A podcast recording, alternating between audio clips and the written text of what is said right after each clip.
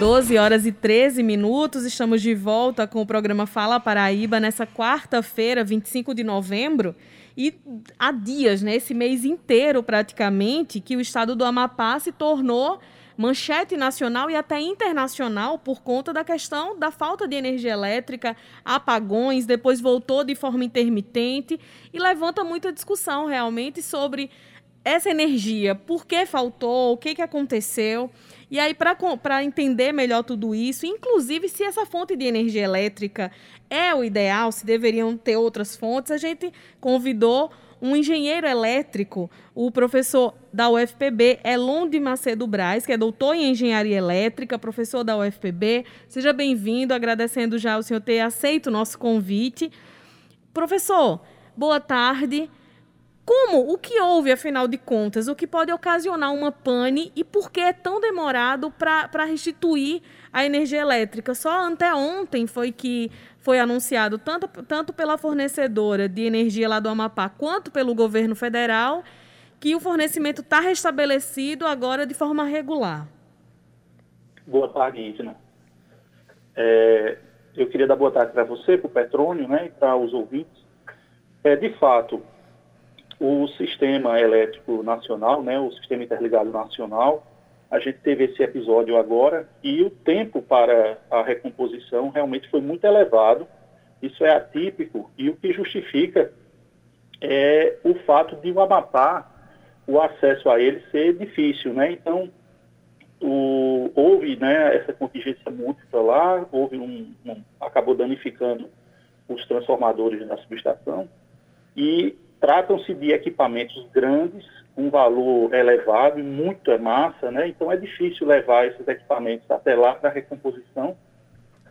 Acabou que a alternativa escolhida para tentar minimizar o tempo sem o suprimento foi a instalação de geradores lá localmente, né? mas de fato está sendo estudado agora né, uma série de alterações no, pelo ONS para tentar maximizar, melhorar a confiabilidade do suprimento lá do Amapá.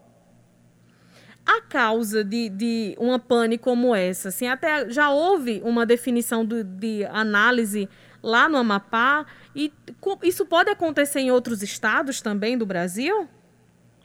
Olha, é o seguinte, para falar sobre essa questão da confiabilidade, é interessante a gente primeiro definir um termo que é importante nessa área. O nosso sistema elétrico de potência, ele foi feito, né, ele foi concebido com um nível de redundância. O que é isso? A gente tem um nível de segurança de maneira que, quando ocorre de um equipamento ser danificado, que foi o caso lá do Amapá, a gente precisa que o sistema continue funcionando, né? O sistema brasileiro, ele opera com um nível de confiabilidade que é chamado de N-1.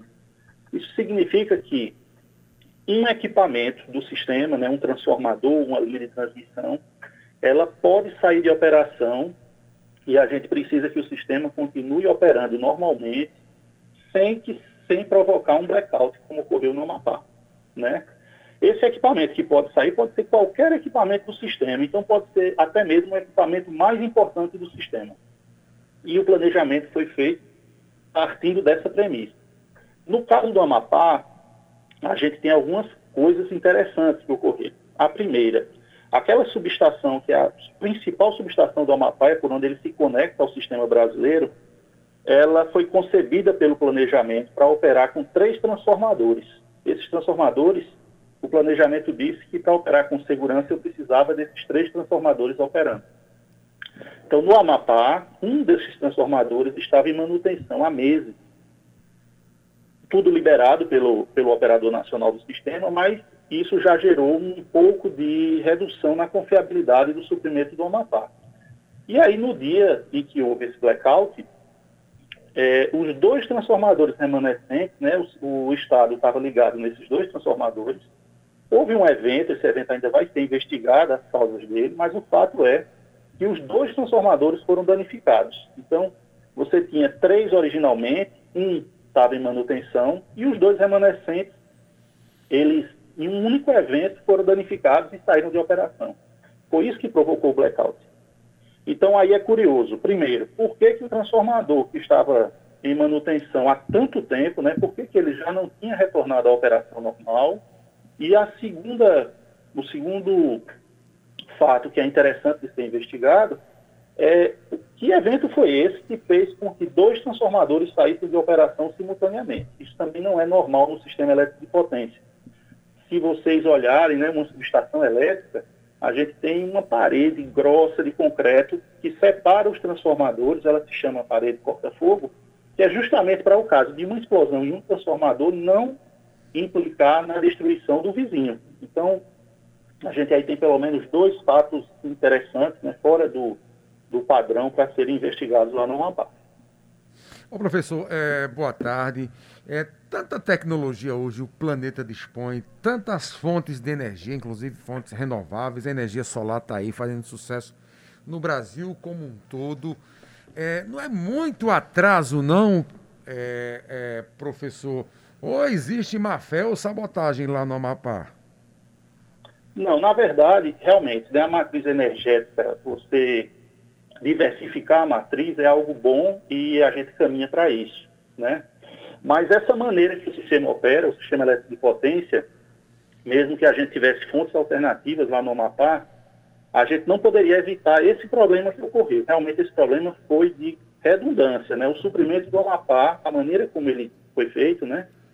É, acaba que deixa essa possibilidade. A gente tem no Amapá, devido ao fato da carga do Amapá é pequena, né? O consumo lá é pequeno, e o sistema elétrico de potência, o nosso sistema elétrico de potência nacional, que se chama Sistema Interligado Nacional, a gente tem apenas uma subestação conectada a esse sistema interligado que abastece o Amapá, tá certo? Então, o que é que poderia ser feito? Realmente é reforçar o sistema interligado, de alguma maneira, para melhorar a confiabilidade desse suprimento. E a responsabilidade de fazer isso seria da, da empresa que fornece energia lá ou seria da, do governo federal de cuidar que esse reforço fosse feito? Ah, muito interessante. É, o modelo foi feito de tal maneira que a gente tem as entidades, né? São várias entidades que coordenam esse planejamento.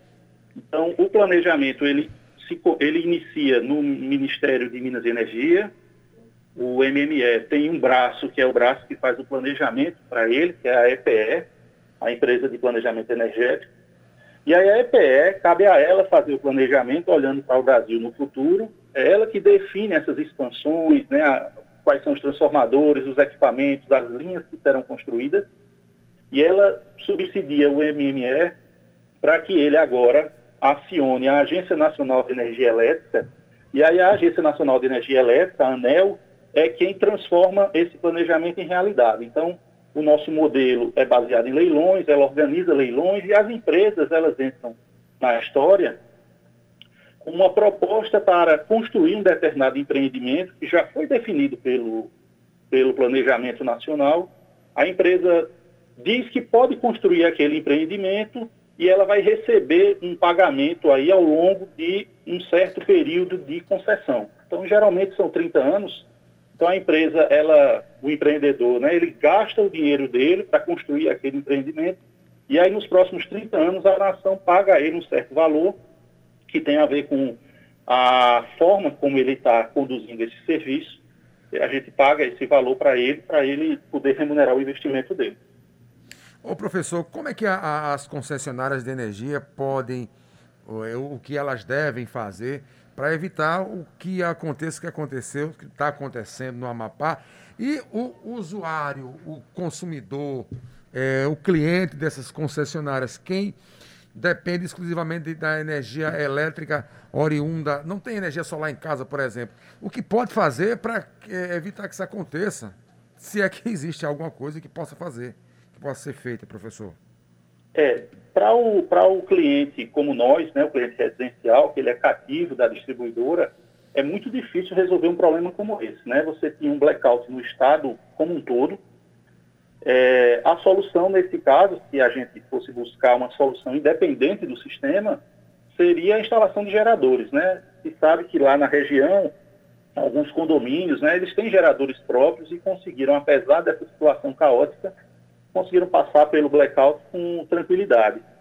Mas Essa solução ela é difícil para um, uma pessoa física, né? Você fazer resolver o problema. De fato, essa solução passa pelo planejamento adequado do sistema elétrico de potência e, uma vez planejado de forma adequada, pela fiscalização contínua, né, pelo cuidado para que essas empresas elas operem respeitando aquelas diretrizes que foram impostas pelo planejamento. E em relação aos custos para repor o prejuízo que muitas pessoas tiveram lá? Né? Foram empresas que tiveram prejuízo, cidadãos comuns que tiveram equipamentos eletrônicos que queimaram geladeira, ar-condicionado, ventilador, enfim, uma infinidade de, de produtos que tiveram curto-circuito e quebraram. Quem vai repor isso? De quem é a responsabilidade? Porque acredito que agora vai ter uma, uma série de ações judiciais de cidadãos e de empresas querendo a reposição desse dinheiro, né? De fato, Ivda. É, já existe, está assim, é bem estabelecido, né, que na casa da gente aqui, João Pessoa, caso ocorra um problema e a gente consiga comprovar, né, que esse problema foi ocasionado pela rede da distribuidora, a nossa concessionária Energisa, a gente pode pedir o ressarcimento daquele equipamento que eventualmente queimou. Né? No caso do Amapá, vai ter que ser analisado, é um caso que foge a esse, esse normal estabelecido. O que é que ocorre? Né? Quando a, ocorre a falta de energia elétrica, em geral você não danifica equipamentos. Né? O que pode ter danificado, aí algumas pessoas vocês devem ter visto, né? vídeos que vieram de lá com aquele aquela forma de operação, né, em que eles foram revezando áreas da cidade, você teve várias vezes desligamentos e ligamentos na, na rede elétrica lá do Amapá. Então, na hora em que eu ligo, eventualmente posso danificar algum equipamento. Assim como naqueles vídeos de curtos circuitos que a gente viu, né? Na hora que houve um curto-circuito daquele, pode ser que ele tenha sido ocasionado por uma sobretensão e aí de fato justifica a, a queima de algum equipamento essas questões vão ter que realmente ser judicializadas. Elas vão para a justiça, provavelmente. E a grande dificuldade, né, a chave será estabelecer se de fato aquele evento, né, aquele sinistro ocorreu devido à rede da distribuidora, da concessionária. Ô, professor, quem tem energia é, solar em casa, em caso de blackout, sofre a, a, do mesmo jeito?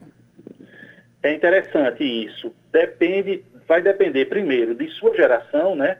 De modo geral, quem tem energia solar em casa, você pode ter uma geração menor, intermediária ou grande. Né? A ideia é que o proprietário de energia solar em casa, ele, durante o dia, ele gere mais do que ele consome, de maneira que ele injeta um excedente na rede, e aí à noite, à noite quando ele não tiver geração de energia, né, ele pegaria essa energia de volta. É assim que funciona quando está tudo ligado, quando está tudo funcionando corretamente.